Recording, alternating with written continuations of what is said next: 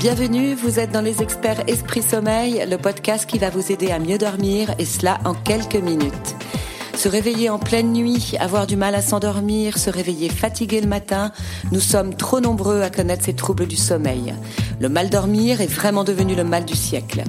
En cause, nos nouveaux modes de vie, le développement du stress, la surexposition aux écrans ou encore la pollution sonore et lumineuse. Alors, pour vous aider, au micro, les experts Esprit Sommeil répondent à toutes vos questions. Ils sont médecins, sportifs, consultants, ingénieurs ou encore chercheurs et ils vous livrent les clés d'un meilleur sommeil. Écoutez, vous êtes sur la voie du bien-être.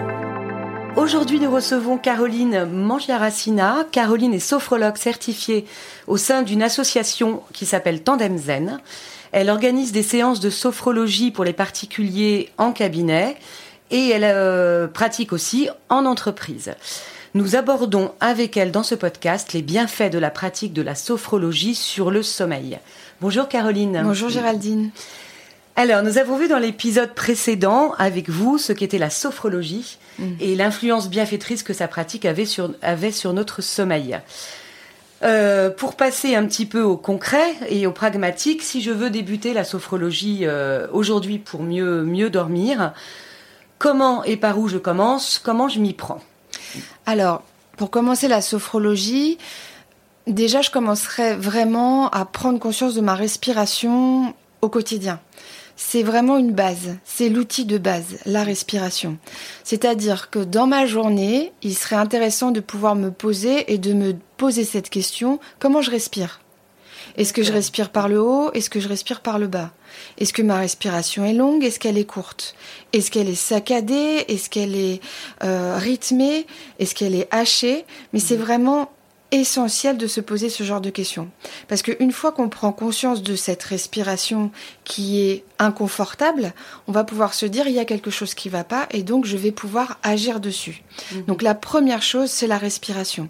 Et à quel moment de la journée? Bah, À tout moment de la journée, euh, je vais pouvoir faire cette observation.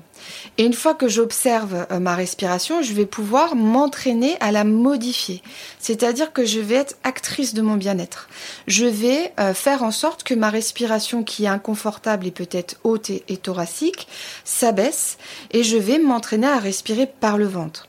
Alors la sophrologie, c'est une technique qui est basée sur la répétition et l'entraînement. Donc ça veut dire que c'est mm. comme un sportif de haut niveau ou même un sportif tout court ou même un sportif du quotidien. S'il veut avoir des abdominaux, il faut qu'il s'entraîne régulièrement. S'il en fait une fois tous les trimestres, ça va être compliqué. Ça ne marchera pas. Mm, mm. Avec la sophrologie, c'est exactement la même chose. Donc il faut régulièrement s'entraîner à revenir à une respiration naturelle c'est-à-dire une respiration abdominale. Les gens pensent que souvent, ils n'arriveront pas à obtenir cette respiration euh, abdominale, alors qu'en fait, mm. Ils respirent comme ça depuis la naissance, mais qu'ils ont modifié leur respiration. C'est ce que j'allais dire, on dit que c'est la respiration des bébés, non la respiration abdominale. Exactement, c'est la respiration des bébés. Donc on a cette ressource en nous, donc on est tout à fait capable d'y revenir, mais parfois ça demande un petit peu de temps. Alors on me demande aussi en combien de temps je vais pouvoir arriver à gérer ma respiration. Ça dépend des personnes. Hein, c'est très variable, mais euh, dans tous les cas, à partir du moment où on commence à s'entraîner, bah, ça revient euh, petit à petit. Il faut que ce soit un réflexe. Il faut que ce soit un réflexe. Exactement. Donc la respiration qui doit être plutôt basse.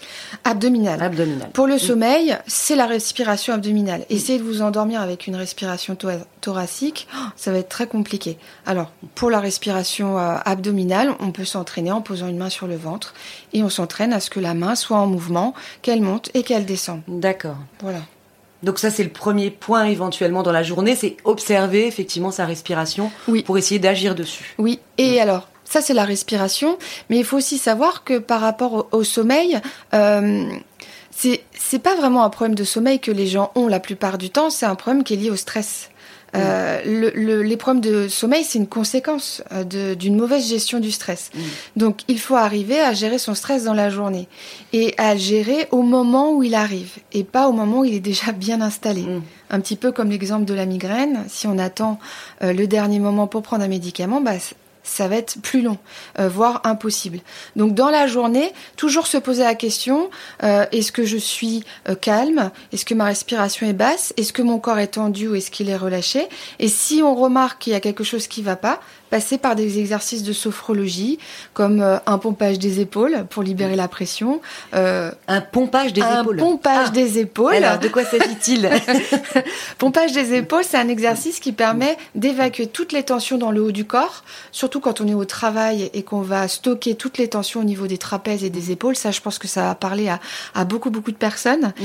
Et consiste à, libérer la pression euh, du travail. Donc, on va inspirer, on va bloquer la respiration, on va faire un pompage avec les épaules. On monte, les épaules. On monte et on descend les épaules en rétention d'air.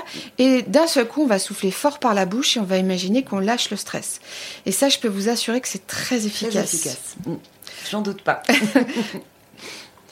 Euh, autre chose peut-être ou c'était ces deux aspects la respiration la respiration la relaxation dynamique euh, dans la journée et puis être euh, en prévention un peu comme tout vous le temps dites en prévention, attendre voilà tout le temps en mm. prévention mm.